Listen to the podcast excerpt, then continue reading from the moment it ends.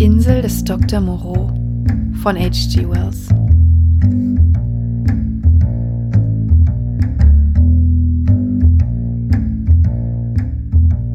Am 1. Februar 1887 ging die Lady Vane durch Kollision mit einem Wrack verloren, als sie sich etwa auf 1 Grad südlicher Breite und 107 Grad westlicher Länge befand.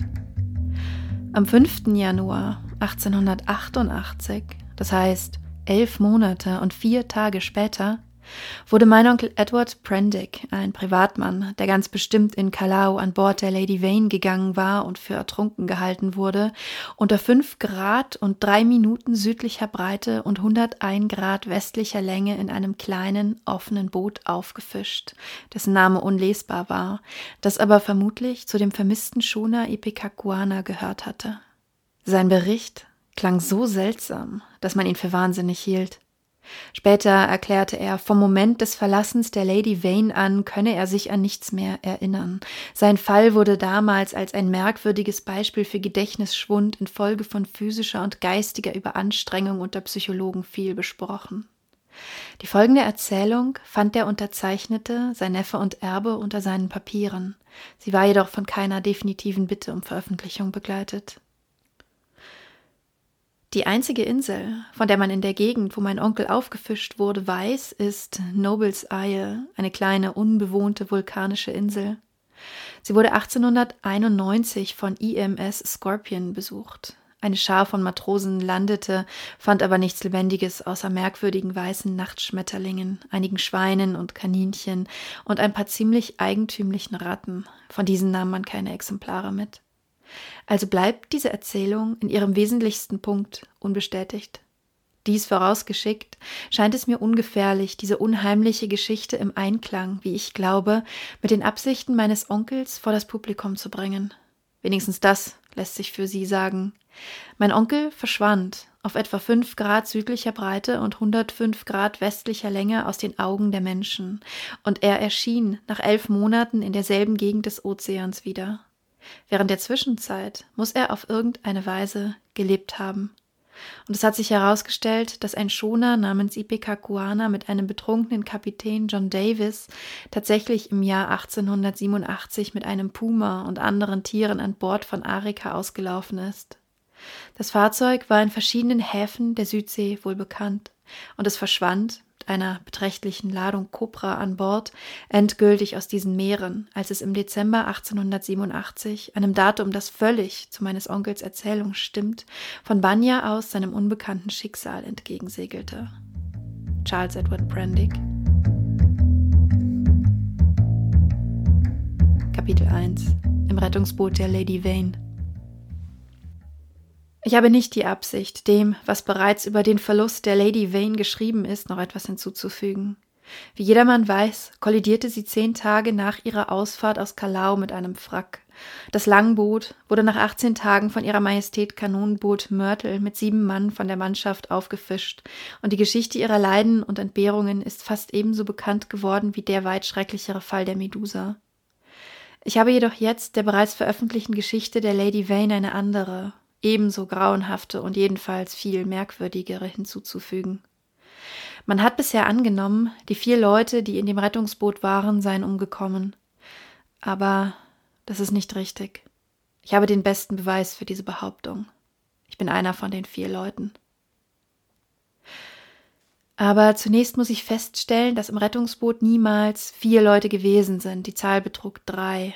Konstanz, den der Kapitän in die Gig sprengen sah, laut Daily News 17. März 1887, erreichte uns zu unserem Glück, zu seinem Unglück nicht. Er sprang aus dem Gewirr von Tauen unter den Streben des zerschmetterten Bugspriets heraus. Ein kleines Tau fasste seinen Absatz, als er lossprang, und er hing einen Augenblick mit dem Kopf nach unten. Dann fiel er und schlug auf einen Block oder Balken, der im Wasser schwamm. Wir ruderten zu ihm aber er kam nicht wieder an die Oberfläche. Ich sage, zum Glück für uns erreichte er uns nicht, und ich könnte beinahe hinzufügen, zum Glück für ihn, denn wir hatten nur ein kleines Fass Wasser und etwas nass gewordenen Schiffszwieback bei uns. So plötzlich war der Alarm gewesen, so unvorbereitet, das Schiff auf jeden Unglücksfall. Wir meinten, die Leute im Langboot seien besser versehen. Freilich scheint das nicht der Fall gewesen zu sein. Und wir versuchten, sie zu rufen. Sie hatten uns nicht hören können. Und als sich am anderen Tag der Sprühnebel aufklärte, was erst nach Mittag geschah, war nichts mehr von ihnen zu sehen. Wir konnten wegen des Schaukelns des Bootes nicht aufstehen, um uns umzublicken. Die See lief in großen Rollwogen, und wir hatten viel Arbeit, um ihnen die Spitze des Boots entgegenzuhalten. Die zwei anderen Leute, die sich mit mir zusammen gerettet hatten, waren ein Mann namens Helmar, wie ich ein Passagier, und ein Matrose, dessen Namen ich nicht mehr weiß, ein kurzer, stämmiger Mann, der stotterte. Wir trieben hungernd und nachdem uns das Wasser ausgegangen war, von einem unerträglichen Durst gequält, acht Tage lang umher. Nach dem zweiten Tage legte sich die See zu glasiger Ruhe. Der Leser kann sich diese acht Tage wohl kaum vorstellen. Nach dem ersten Tage sprachen wir nur noch wenig miteinander. Wir lagen auf unseren Plätzen im Boot und starrten auf den Horizont oder beobachteten mit Augen, die von Tag zu Tag weiter und hohler wurden, das Elend und die Schwäche, die unsere Gefährten überwältigten.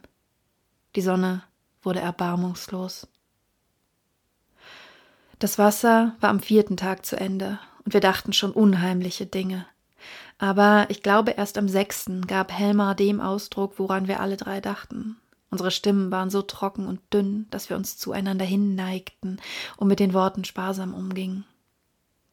Ich widersetzte mich mit aller Macht, wollte lieber, wir bohrten das Boot an und kämen zusammen unter den Haien um, die uns folgten, aber als Helmer sagte, wenn man seinem Vorschlag folge, hätten wir zu trinken, schloss der Matrose sich ihm an.